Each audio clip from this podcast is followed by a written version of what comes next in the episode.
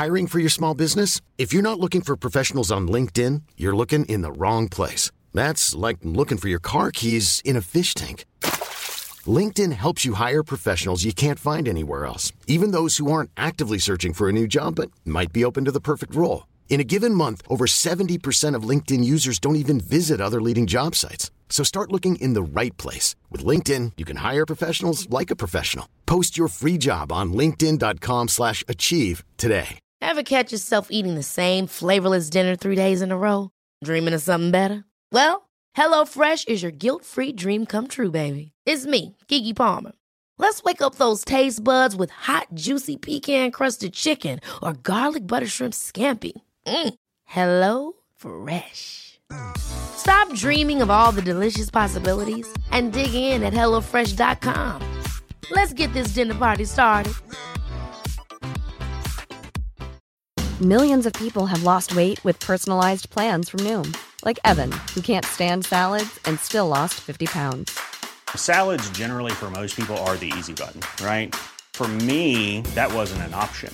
I never really was a salad guy. That's just not who I am. But Noom worked for me. Get your personalized plan today at Noom.com. Real Noom user compensated to provide their story. In four weeks, the typical Noom user can expect to lose one to two pounds per week. Individual results may vary.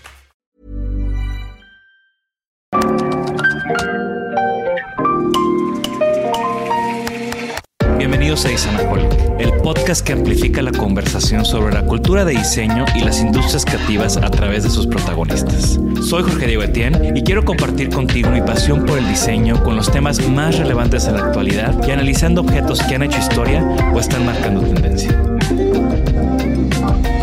Bienvenidos. En el episodio de hoy tenemos un invitado muy especial, mi gran amigo José de la O. José es diseñador industrial con maestría en la reconocida Design Academy de Eindhoven y tiene un enfoque muy peculiar del diseño. A José le gusta estudiar el papel del diseño en la sociedad y visualiza las posibilidades futuras de cómo tecnología puede impactar nuestras vidas.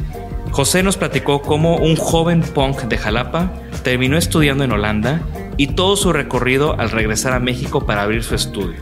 José también nos compartió el interesante rol que lleva hoy en día dirigiendo el departamento de diseño de la región Ciudad de México del TEC de Monterrey.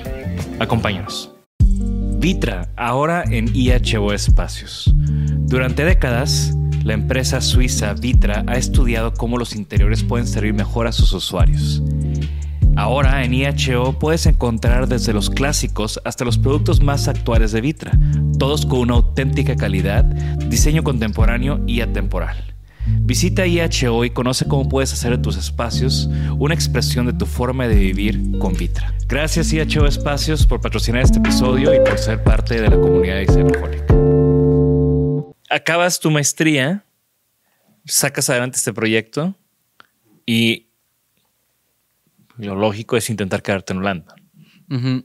¿Cómo es ese, ese, esa situación?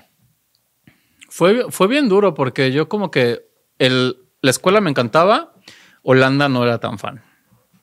O sea, la, el, el, idioma no me gustaba, la comida es horrible. ¿Cómo? ¿No tú, te gustaba Febo Burger? Güey, es que tú viviste en Ámsterdam. Ámsterdam todavía está más chido, pero Eindhoven está sí, bien retador quedarte ahí, güey.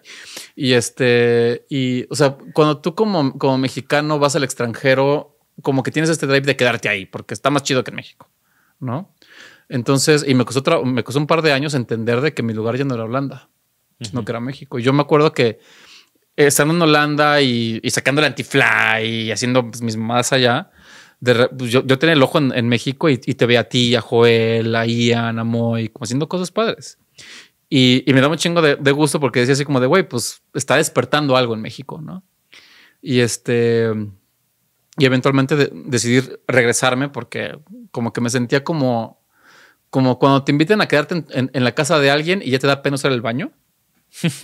o sea, como que ya no, ya, ya no tan, tan, bienvenido. Así me sentía en Holanda. Entonces ya dije, bueno, pues la chingada, me regreso. Y este, y pues como que todo encajó como Tetris, ¿no? Que los conocí a ustedes, conocí a mi, esposa, a mi ahora esposa. ¿Tú te acuerdas cómo nos conocimos tú y yo? Sí.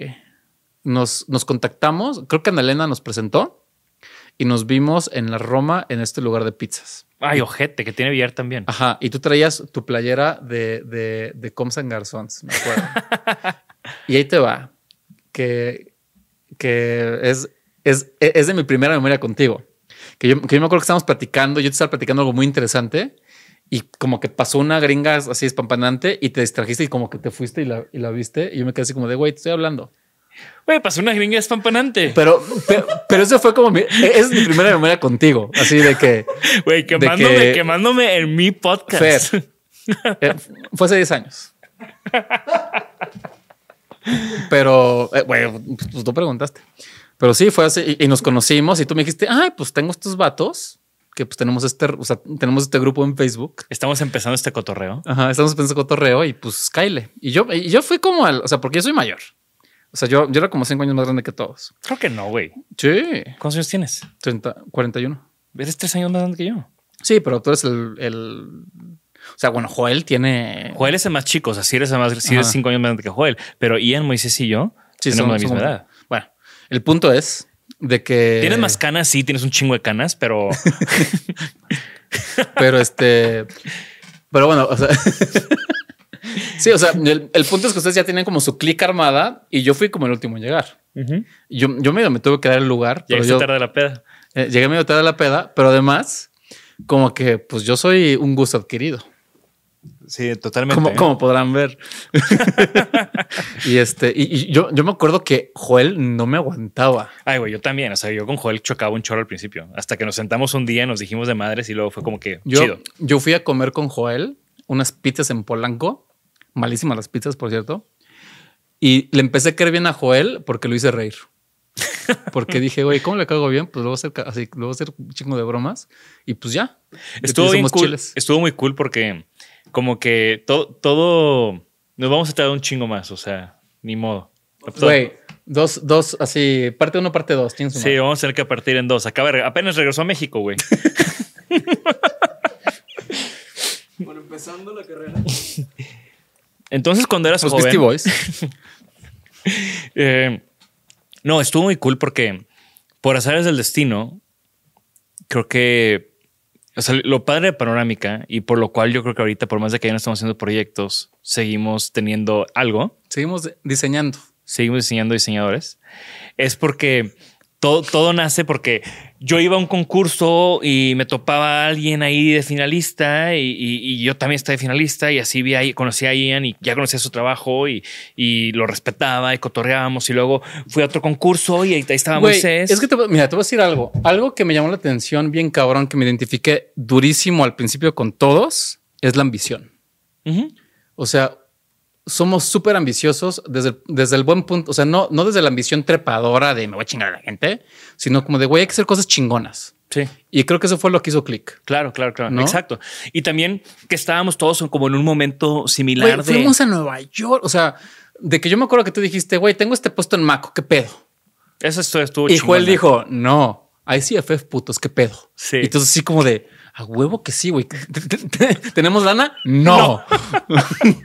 pero este, pero pues, güey, qué chingón sería de que, de que no somos nuestra machos, carta de presentación es este ICFF, güey. Y... Estuvo increíble. Y de nuevo, ¿no? O sea, como que teníamos este grupo, para la gente que no sabe cómo, cómo, cómo nació Panorámica. Antes, antes había una cosa que se llamaba Facebook. Ajá. Y en Facebook había grupo. Ahorita hay grupos de WhatsApp, que también es de Facebook, por cierto. y Instagram, que también es de Facebook. ¿eh? no, Pero, o sea, fuimos a este congreso, o sea, esta, esta gente, había habido interacciones one on one de varios integrantes, ¿no? Moisés -huh. había ido a Holanda y te había conocido. Eh, porque Moy quería en Academy y lo batearon. Y qué bueno que lo batearon porque... No, no pertenecía ahí. No. Acabó yendo a Cal, no le fue nada mal. Pero entonces cada uno como que nos conocíamos one on one y luego de repente hay este congreso en Guanajuato que se llamaba Virus. y, y coincidimos, coincidimos en Virus y, y hubo clic, güey. Viralízate. O sea, nos viralizamos, hubo un clic cabrón porque estábamos pasando en el mismo rollo de tenemos una ambición y, y empezamos a chismear, ¿no? De que, oye, güey, me invitaron a esta expo. Ay, a mí también. Pero no mames, no van a pagar, no van a pagar el flete. No, ¿y tú qué vas a hacer? Oye, me invitó este güey a trabajar. No, a mí me vio la cara. Y como como este struggle de ir empezando, Mm. con estos problemas de cualquier diseñador joven, de que no sabes ni a dónde chingados ir, que no tienes lana, que quieres hacer muchas cosas. Era un grupo de ayuda, Era una terapia y ahorita lo sigue siendo en otra etapa de nuestras vidas. ya con micrófonos y, y patrocinadores. y directores. y surge el grupo, se acaba el virus, se acaba virus, virus. Y Viraliza. Y era como, ¿cómo, ¿cómo podemos continuar esta conversación y este chisme? Porque está bueno el chisme, güey. Mm. Y hacemos este grupo privado en Facebook. Moy no estaba ahí, entonces alguien dice, güey, hay que invitar al Moy. Claro que sí. Pasa X tiempo, no tanto. Cotorreo contigo y les digo, hey, acabo de cotorrear con José. Yo sé que tú lo conoces, Moy. Yo, o sea, viene No, no lo entiendo, pero pues invítalo a ver no qué lo pasa. entiendo, pero pues viene regresando de joven, algo, al- o sea, tra- trae Algo ondita, trae, ondita, no lo entiendo todavía y todavía no te entiendo, pero hay que meterlo.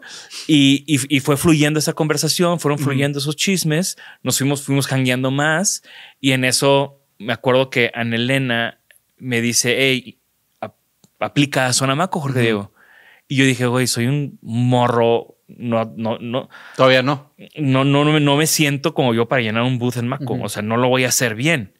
Pero, ¿qué tal si nos juntamos todos y lo hacemos juntos? Materiality. Y así es como empezamos a trabajar, empezamos a desarrollar un concepto.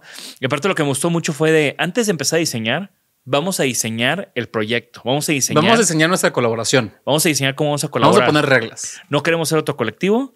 Vamos a hacer una. Ajá, fue, o sea, el, el rey fue, el, el rey fue, ¿cómo chingados hacemos para hacer un corporativo? O sea, está el contexto en él, Claro. que Increíble. increíble, pero no queremos hacer eso. Porque también mucho de nuestra onda siempre ha sido como cómo no, o sea, cómo hacemos nuestro camino, nuestra, o sea, nuestra camada, nuestra generación. Porque además era muy claro que cada quien tenía su camino, pero queríamos hacer cosas juntos. Y no queríamos que nos definiera a nosotros nuestra colaboración, sino más bien cómo separarlo. ¿no? Claro. Y, y había que poner reglas. Y había, que, reglas. y, y había que diseñar esa parte. Métanse a wearpanorámica.com, ahí sigue, Sigue- ahí sigue- sigue. bueno, sí, lo pago, lo- pagando lo el- pago yo todos los años. Siento que el día que lo deje de pagar, como que se va a acabar la amistad, ¿no? Entonces ahí la sigo pagando. Hay un proyecto ahí que quedó inconcluso, por cierto. Hay ¿eh? Muchos, siguen- Pero bueno, eh, entonces Analena me invita a Sonamaco. Le digo que no- le digo que mejor con este grupo se, se prende también, porque también ya conocía a todos. Y en eso, pues llega Joel. Y dice: Y cuál ¿cómo? dice. ¿Sonamaco qué? Perdón, tuvimos aquí. Ahí, Na- ahí, pues. Nadie sabe, nadie supo. Eh, dice Joel: Oigan, Sonamaco vale tres pesos, ir a Nueva York vale cuatro pesos o cinco pesos. Vámonos a Nueva Ajá, York. la, la- la- la- diferencia es cuatro pesos y vamos a Nueva York. Y todos, "Ah, claro que sí. Que ese, cada vez que escucho el disco este de Daft Punk, ¿ya sabes cuál? Sí, sí, sí. Es que era que no sé por qué Ian estaba obsesionado con ese disco y lo, y lo escuchábamos como en, en, en on repeat. Cada vez que lo escucho, como que me acuerdo en ese Airbnb en Harlem. Aparte estuvo increíble esa experiencia porque Joel ya tenía experiencia de exposiciones internacionales, tú ya tenías experiencia, pero al final era otra bestia, porque era ir y montar y llevar las cosas. Güey, ¿cómo chingados le hicimos para hacer la peda en el americano, güey? Ah, Estuvo increíble. O sea, a lo que voy es de que pinches morros cagengues diciendo así que de "Mm, hagamos una fiesta, pero no en cualquier lugar, ¿no? Ana Elena, preséntanos a la vez del americano. Este, y, y- y- o sea, creo que llevamos hasta como mezcales en la maleta para hacer los cócteles. O sea, sí es fue una gran así de historia, que. ¿eh? Y aquí hay que agradecerle a, a Moisés Micha, que estoy seguro Ah. que no va a escuchar este podcast, pero siempre agradecidos, porque el hotel americano acaba de abrir en Chelsea. Era como el Era hot, hot. Era el hotspot de Nueva York. No, Les- les no nos daban dos pesos, pero les damos el flyer de la peda y decían, oh, americano. Sí, o see sea- you tonight. yo me acuerdo que le escribí a Moisés de que, oye, pues somos diseñadores mexicanos, acabas de abrir tu hotel allá, danos chance de hacer una fiesta. Ah, claro que sí, les pongo, un- nos puso unas bartenders guapísimas y, y nosotros lo que hicimos fue poner su logo en nuestro booth y, y todo el mundo llegaba y decía, ah, mira, está bonito. ¿Qué onda con ustedes y el hotel americano? Ah, ahí va a ser nuestra, vamos a hacer una fiesta ahí. Cuéntame más. Te invitamos. Y de repente nos fue súper bien. Güey, fiestón loco. Fiestón loco, Acabó muy temprano, si me preguntas a mí. Pero pues como todo Nueva York, como que todo acaba temprano. Pero de repente estaban diseñadores ahí chingones y la Eh. prensa y, y nos, y aparte pusimos los objetos ahí también y, y fue como, we're here, ¿no? Ajá. Estuvo increíble. Güey, o sea, o sea, a eso voy. O sea, como que es, ese era el drive en esa época. y la ignorancia. La ignorancia da mucho bliss. valor. Pero, o sea, pero era como un drive de que, güey, pues ahora, ah, yo creo que ese fue el momento de hacerlo. O sea, ahorita yo lo volvería a hacer, no. Ya sabes, o sea, yo, me- claro que, claro que en mi estudio no voy a pagar un madre de, ICFF nunca más hoy. Sí. Pero en ese momento fue una experiencia increíble y, y todos pusimos lana y todos nos fuimos y güey, todos la, la- montamos. la cuota panorámica. La cuota panorámica, güey. Había una mensualidad para pagar. Y había gente que no lo pagaba, güey, que se se- tuvo que salir. se tuvo la- que salir. de la cooperativa. Quemando gente. Oye, y aparte, eh, fue toda una odisea, ¿te acuerdas? O sea, no llegó nuestro booth, entonces le pedimos con, el. con tu cuate el, el, ¿El Mark? El, el Mark fue así como de, güey, ¿qué tienes? Pues tengo este pedo. Va, vamos a Ikea y compramos foquitos.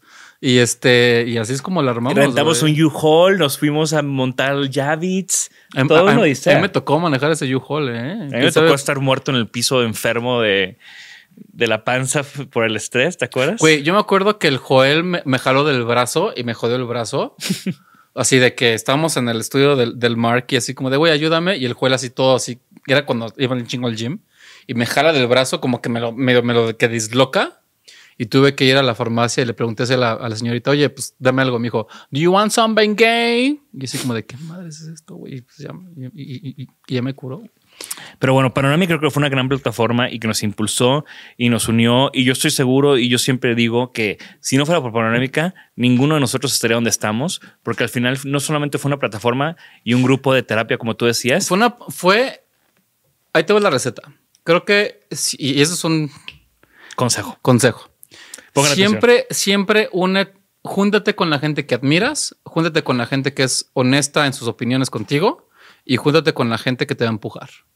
Porque todo suena muy bonito, pero nos dábamos de madrazos. O sea, se ponían, nos poníamos bien calientes. en Güey, a mí, a, mí, discusiones. a mí me tenían que, que apaciguar, güey. Luego. Te pones que te pones bien loco, güey. loco, güey. No, sí, güey. O sea, soy buen pedo, güey, pero no, imagínate. ya está cansado. Sí, pues ya tengo una hija, güey. Antes era así de que, güey, qué pedo, cabrón. Aparte en cámara, pues tampoco. No, eso nunca le ha importado. Pero sí, no, grandes momentos, grandes tiempos. Y, y creo que eso fue como un, una catapulta para todos. nosotros. Areaware, Habitat. O sea, sí, sí hicimos cosas bien chidas, güey. Presentamos en Francia en Maison Objet también. Otra gran historia, aunque ahí me, la, me la flité. Güey, sí. me la fleté solo. Güey, fue así de que las. De que a tus dos de la mañana, así de que estábamos entre Mo y yo y Joel, así como de hablándole a la aduana, de que déjenlo pasar, ¿no? Sí, estuvo. Cardíaco. Sí. Y, y bueno, aprendizaje, aprendizaje. y tú ahí todavía no tenías como bien fraguado tu proyecto, Mi proyecto, tu estudio. mi estudio. Ibas arrancando como tu estudio. Porque tú, al principio, inclusive al principio de Panorámica, seguías en Jalapa y estabas dando clase en la Gestalten, ¿no? En la Gestalt de Diseño de Jalapa. Gran escuela, ¿eh? Gran escuela. Este, ahorita, eh, Da- Da- mis alumnas Dafne, ahorita está en TU Delft haciendo la maestría. De la Gestalt de Jalapa Delft. Güey. ¿eh? El- sí, o sea, Semillero. creo que, o sea, creo que, el- o sea, por ejemplo, cuando, yo- cuando regresé de, de- de Holanda y es este shock de que, güey, pues estás en México y también hay que ayudar a la- al business familiar y me fui a Jalapa, fue cuando hice The Cheddar Rocks, que también fue como un, como mi tarjeta de presentación de llegar a México, pero Mm. después ya como que ya me dio hueva, la neta. Pero es un proyecto increíble. Platícanos un poco de The Cheddar Rocks a la gente que nos escucha. Em, rapidísimo, porque ya me da hueva. el, Vean el documental. Ajá, vean el documental. Mi, mi papá es de Lero Tejada. Y Lero Tejada es un pueblo que está cerca de Tlacotalpan, que Tlacotalpan era como la como el pueblo aspiracional de la zona en Veracruz, en la, en la región del Sotavento. Y ahí hay una tradición muy interesante de, de banistería y ahí eh, se utiliza mucho la mecedora. Y cuando yo regresé de Holanda, que, que decidí trabajar con el negocio familiar y año y medio estuve ahí en Jalapa, como de que estás así, de que en las pedas con Jürgen Bay y regresas a Jalapa, que estabas tratando de oír, escuchando Beastie Boys, pues ahí estaba otra vez ahí, ¿no? Y dije, güey, pues tengo que hacer algo que me, que me, pues sí, para no estar como, o sea, porque además regresas a vivir con tus papás, ¿no? Pues que desmadre. Después de 10 años de vivir solo. Entonces, pues me, me busqué este pretexto que también fue padre porque como en cierta manera conecté con mis raíces. Y este, y obviamente todo el mundo dice, güey, quiero hacer cosas con artesanos y hacer producto. Pero muy rápido me di cuenta que no iba por ahí, sino más bien era la experiencia de que la gente viniera y, que te invité como tres veces y, siempre me bateaste. Joel sí fue. Pero te mandé gente. Me mandaste gente, es verdad. Y este, y, y los, y, los apoyaste. Siempre. Estuvo chido. Pero este, sí, fue como una plataforma de. Patrocinio, patrocinio estudio. y fue, o sea, fue una experiencia muy linda porque a, manera personal fue como reconectar con mis raíces, en cierta manera, porque pues mi, familia es de allá y quieras o no, aunque yo soy más chilango que... Porque ni siquiera es jalapeño, es de, es de Lerdo y es de Tlacotalpan, ¿no? Y es como el, el, el agento costeño, ¿no? Y este, y además, pues fue el, tratar de blanquear la artesanía local. Pero venía gente de todos lados, hacían este workshop, se iban al río, sacaban el barro. Cuatro, hicimos cuatro o cinco. Este, Algunas piezas de The Show the Rocks hasta acabaron en Milán. Así. Ah, sí, es verdad. Sí, güey. Güey, se, me olvida el impacto. Pues es que yo, que, tiene. yo que lo escribí. Está, en las notas. Yo que lo escribí en Designaholic. sí, y, y, se hizo como una. Pues de hecho, ahorita una de las que estuvo en, en The Cheddar Rocks. Ahorita es la, directora asociada en, el TEC, Mariana Solís. ¿Ves? Y la conozco. Oye, ¿y, cómo es que te, dices ya me voy a la Ciudad de México?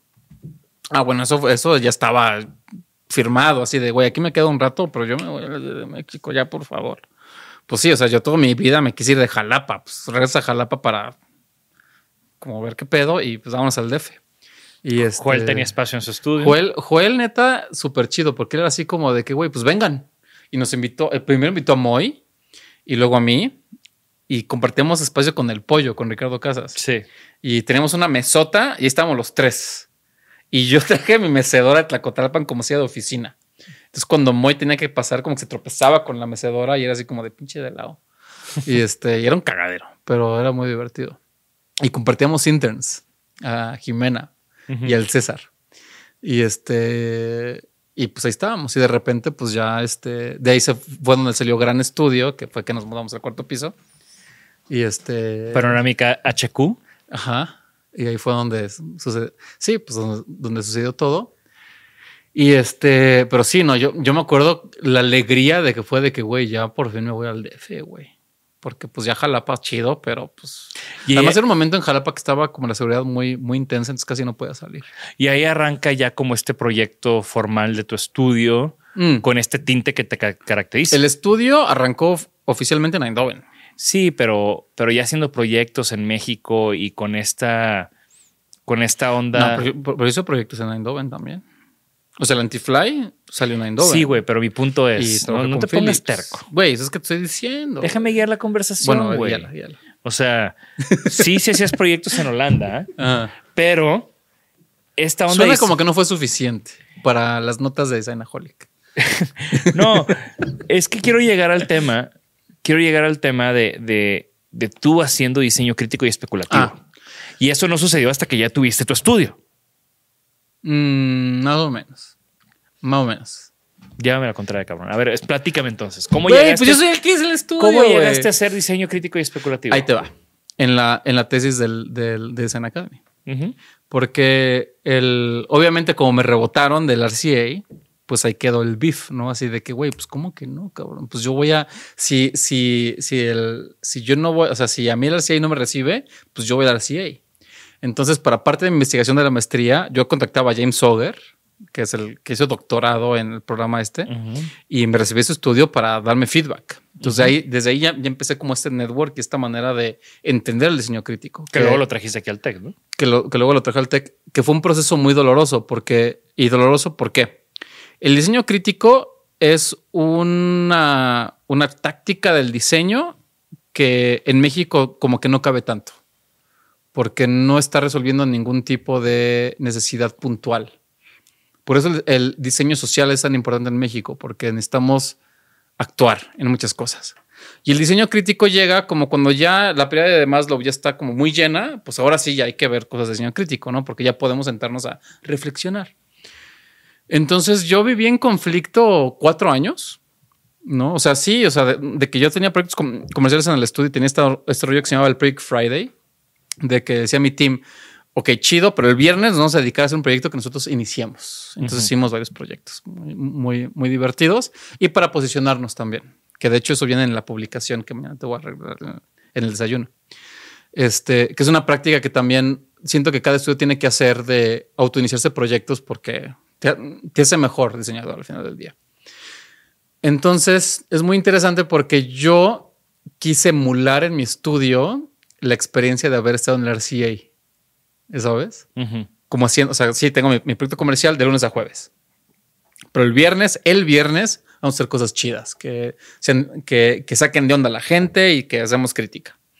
Pero siempre había esta como, como conflicto de, pues, ¿para qué? Porque pues, la gente tiene necesidades reales. Y yo estoy aquí diciendo así como diseño crítico.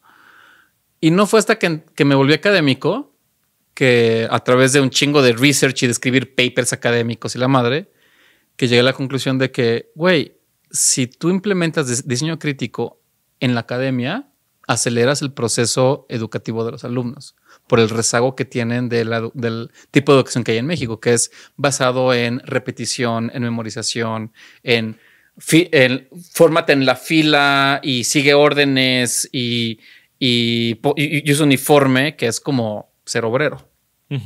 Entonces, estas tácticas que, que empecé como a implementar en los proyectos del TEC, era como para acelerar el proceso de pensamiento crítico en los alumnos, ¿no? De que ponen los retos difíciles, pero también con un, un tema muy reflexivo.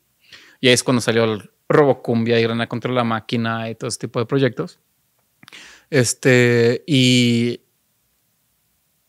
y, también como midiendo el impacto que generan los chicos y eso publicándolo en, en papers académicos. Office Futures lo hicimos antes que eso.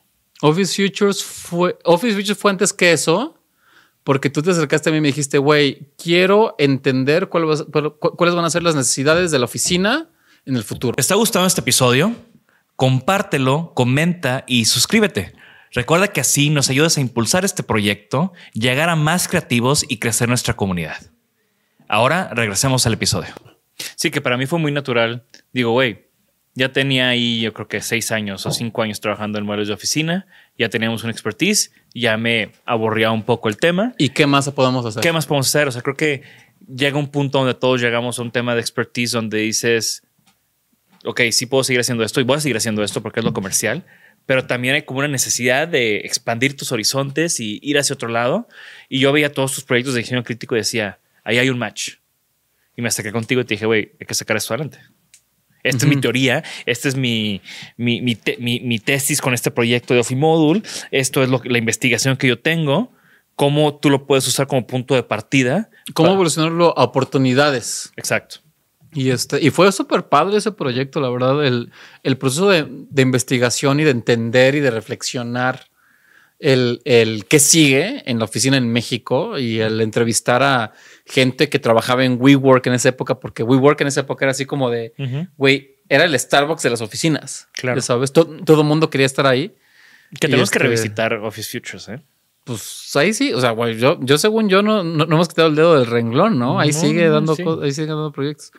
Que de hecho, de ahí salió el proyecto este de, de, de, de Gossip of Things que, que, ahí nos ganamos un premio de Course de Sí, yo lo que hice con Office Futures es usarlo como una base, porque también te decía, güey, todo el tiempo estoy dando workshops y me tengo que andar inventando riffs. ¿Por qué no generamos este universo, esta teoría, esta, esta plataforma?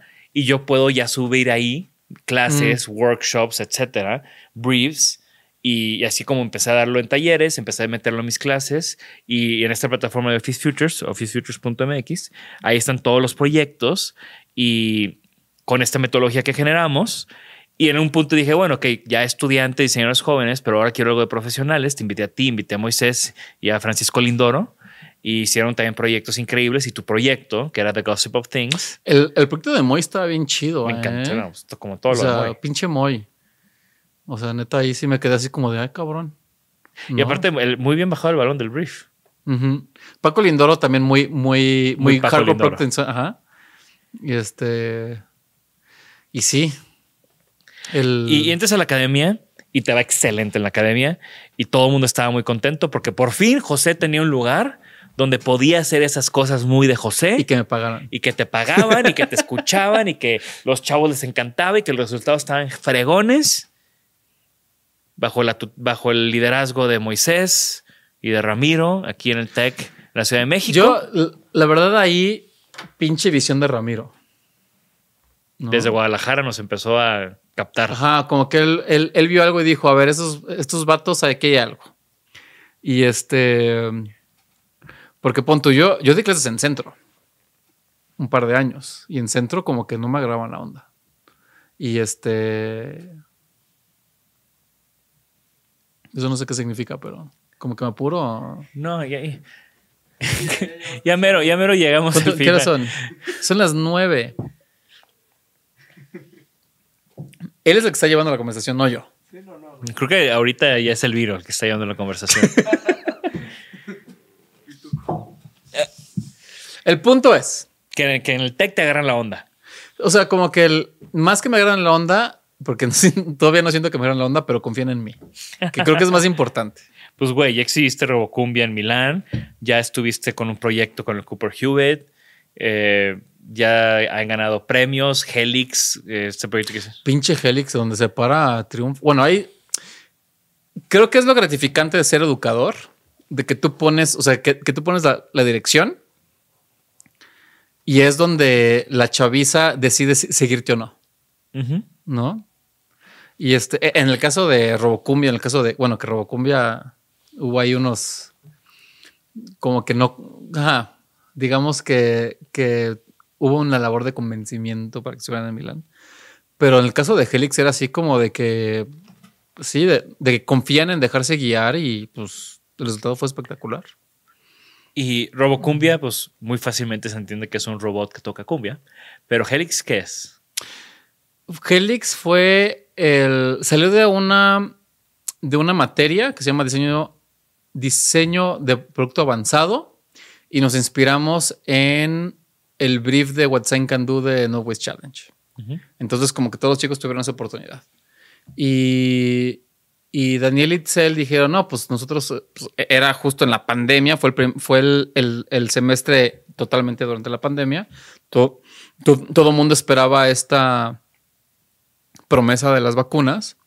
Y, este, y yo les dije así de que en la Segunda Guerra Mundial habían esas como inyecciones de, de latón, de, morfina, que eran como desechables, que las apretabas y las ponías les dije, güey, pues, pues si, si, les interesa este tema de las, de las este, vacunas, va a ser algo que va a generar mucha basura, va a ser algo que, pues, ¿por qué no exploran por ahí? Y dijeron, órale, va. Y, empezó, y empezaron este proyecto súper lindo, o sea, como esa exploración de forma, o sea, de que el, el primo de, o sí, creo que el primo de Daniel era enfermero, entonces como que lo, lo invitaron a que les diera insights y fue como todo un tema o sea, como que fue como una tormenta perfecta para hacer un, buen proyecto por los chicos. Como que. y no quiero sonar como muy, muy altanero, muy. Este. No sé, como el Midas, ¿no? De que lo que toca es oro, pero cuando los chicos se dejan guiar y confían en, en, guiar, pues pasa eso. Claro. ¿No? Porque hubo otros proyectos que les decía, güey, va por aquí. Y me dijeron, no, quiero ir por acá. Bueno, pues Dale. Sí, no, pues, puedes, no puedes diseñar por ellos. y, también, bueno, lo interesante de esta experiencia en el tech es que empiezan a ver resultados y luego hay un, hay, hay un switch, ¿no? O sea, Moisés, que es el que tenía la, dirección de la región, em, se nos va. Se nos va. Se nos va. A mejores, a mejor, eh, better pastures, ¿no? Sí, no, yo, yo me acuerdo cuando me dice así de que, oye, porque en esa época yo compartí estudio con Moisés. Y Moisés me decía así como de, José, quiero hablar contigo. Yo así de puta, me va a regañar algo. Algo hice, algo dije en el tech que me va a regañar. Porque era muy común que a José lo regañaran. hasta la fecha, yo este, Sí, todo hasta la fecha. Ya, menos, pero, pero no por X. Y este, y, y, pues me da el notición, así de que, güey, pues me voy. Yo así como de, yo, pensando, güey, pues ¿qué voy a hacer con el estudio? Me voy a tener que mudar. Y me dice, no, no, no, güey. O sea, lo que yo quiero es que tú te quedes con la dirección. Y yo así como de, madres. Y fue como un tema ahí de que dije, pues, pues es lo que yo quiero. Y lo que me motivó fue, una, pues, pues obviamente la, la confianza pero la otra fue así como de, güey, pues si ya estoy diseñando diseñado, va, a sonar horrible lo que voy a decir, pero si ya, si, si ya como profesor diseñas diseñadores, ¿por qué no diseñar profesores de diseño? Y, este, y me puse a pensar, güey, pues ok, va, es un reto interesante, es un reto que tal vez no es algo que yo me vi, porque además, y haciendo como súper fast, eh, así como regresando al pasado cuando estaba en la Ibero, una de las peores experiencias que tuve fue un profesor que me dijo, güey, tú no vas a ser diseñador. Tú así, de que tú eres como otro rollo, pero tú y el diseño como que no van. Y qué bueno que no le hice caso. Suena a ese video de la niñita con Barney, ¿no?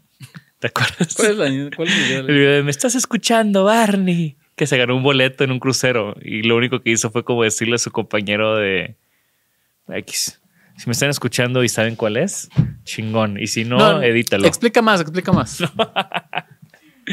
no, que lo. Que lo a pasar el video. Ok. Ya hay referencia. Ok. Eso. The magic of.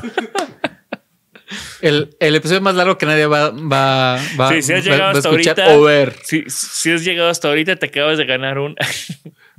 Una silla de estas. No, o sea, o sea, el punto fue de que, pues sí, de que, pues que, que confíen en uno, ¿no? Y este, y pues ahí vamos. Y yo estoy muy emocionado y muy contento de, de ahora hacer equipo contigo en esta nueva posición. Director nacional. Y, hacer cosas increíbles juntos, güey. O sea, no hay otra. De eso se trata. Estamos en este negocio para hacer cosas chidas. Sí, si no, ¿para qué? Si no, ¿para qué? O sea, eso de que calentar el asiento, no. Es así de que yo, al, menos a mí lo que me motiva en lo que hago, en la parte académica, es cambiar la vida de las personas. Y está bien padre, porque con los chavos, o sea, yo, yo lo he vivido como, por ejemplo, al grupo de chavos que me llevé a Nueva York hace un par de años y que les fue súper bien y ahorita verlos cómo le están rompiendo y cómo están con sus proyectos y, y, y o sea, qué chingón, güey. O sea, es una gratificación que es, es muy diferente a la gratificación de tu trabajo personal cuando es la, esta onda de, un alumno tuyo, ¿no? Uno de mis profes en Design Academy, que fue Ted Noten, el diseñador de joyería, él, él dice que no hay mejor honor a tu maestro que superarlo. Exacto. Y es lo que yo busco con la chaviza. claro.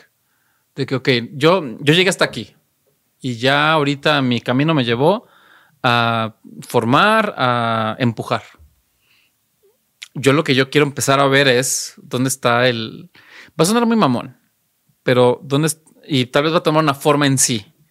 Pero dónde está el siguiente panorámica, el siguiente Enel, el siguiente eh, MX que hizo Ariel, no sé, por ejemplo, ese chico de, de, de Monterrey que hace cosas en papel maché, que me encanta lo que hace. ¿Algo? Ah, claro, sí. No, por ejemplo, veo, o sea, como que veo como cosas así de que hay cosas chidas de nuevas generaciones que están saliendo. Güey, Diego, es más grande que no, es creo que de tu edad. ¿Neta? Sí. No. Sí. ¿Es más grande que tú? Sí. Mira. Pero, pero me, emocionó verlo en inédito y las manos así llenas de tinta. Sí, eso es ¿No? igual. Lo, entrevisté, en lo entrevistamos en el podcast hace poco y llegó con las manos manchadas de tinta. Y, es ah, así tiene que ser. Sí, güey. No, o sea, no, nada de renders. Aparte, siempre se aprecia a alguien que trae una vibra de otro lado. Yo lo veo y digo, este güey trae la, designer maker de Nueva York, esa onda. Qué chido que lo meta en el mix, güey. Y ahorita estoy intentando que entre el tech. Pues todo el mundo. Mm. ¿Tú vas a editar este rollo? Suerte. Casi no editamos, ¿no? Siempre dejas las cosas como son. A ver, José, ya vámonos. ¿Tienes sueños? ¿Tienes algún sueño? Ahorita tengo sueño. tengo sueños. Eh, Pues yo pues, tengo que decir que sí. Porque si digo que no, pues está cabrón. Pues, güey. El sueños, este. Ya me dijeron que no ahorita en una entrevista, ¿eh? ¿Ah, sí? Sí. ¿Quién, ¿Quién te dijo eso? y escucharás. Sí, tengo sueños de relaciones con delirio de grandeza. Yo creo. ¿Qué sigue para tu estudio? Seguir trabajando y seguir este, desempacando el cagadero que es México. Ok. Em, ¿Qué sigue para tu, en tu rol del tech? Definir qué es el diseño mexicano y lograr una postura de quiénes somos y entendernos y aceptarnos y partir de ahí para crear. Y no querer ser Nueva York y no querer ser Milán, sino ser México. Mm, Comparto que la gente eso. venga a nosotros, no, no al revés. ¿Cuál es tu objeto favorito? Mi Stratocaster. ¿Alguna recomendación de libro, música, podcast, documental, algo que hayas escuchado recientemente? Fuera de contexto, entrevistamos a Triana Bilbao. Uf. Espectacular. Fuera de contexto. Fuera de contextualízate. José, muchas gracias. Disfruté mucho esta conversación. Qué lástima que ya se acabó. Yo, yo pudiera seguir con otra de estas. Ya lo vamos a tener que partir en dos. ¿Cuánto va? La parte 3, güey. Lo siento, lo siento. Si llegaste hasta aquí, felicidades. Si llegaste hasta aquí, mándame un correo a info at delao.mx. Te mando un antifly. Pum. Fuertes declaraciones. Uno nada más. ¿Lo puedo ahorita? El primero. El primero, no, eh, tú no cuentas. el primero que escriba. El primero que escriba. Y, no. bueno. A ver, güey, ya. Para cerrar y ponernos en Ya, serio. vámonos. Y ya irnos. Eh, Que me estoy mirando. estoy súper contento y súper agradecido de tu tiempo. Eh, fuera de contexto, tu podcast que ya tiene muchos años es un referente para mí y es algo que disfruto mucho y es algo que haces muy bien y que definitivamente ha sido una influencia. Y, siempre voy a estar agradecido porque sea cual sea el proyecto que traiga yo, ya sea Decode y dar un taller, o ya sea dar una conferencia, o venir a México y hacer una loquera o Office Futures, tú siempre has estado eh, pilas para sumarte, para aportar y para hacer cosas increíbles juntos. Entonces, eh, más allá de nuestra amistad, tú sabes que mi, mi agradecimiento es infinito y, y siempre voy a estar también ahí por ti, ¿no? Eso está de más decirlo. Y además, pues me la paso bien hablando contigo y, y. Se nota. Y, y ¿no? Eh, y hablando de Beastie Boys y hablando de, de lo que sea, güey.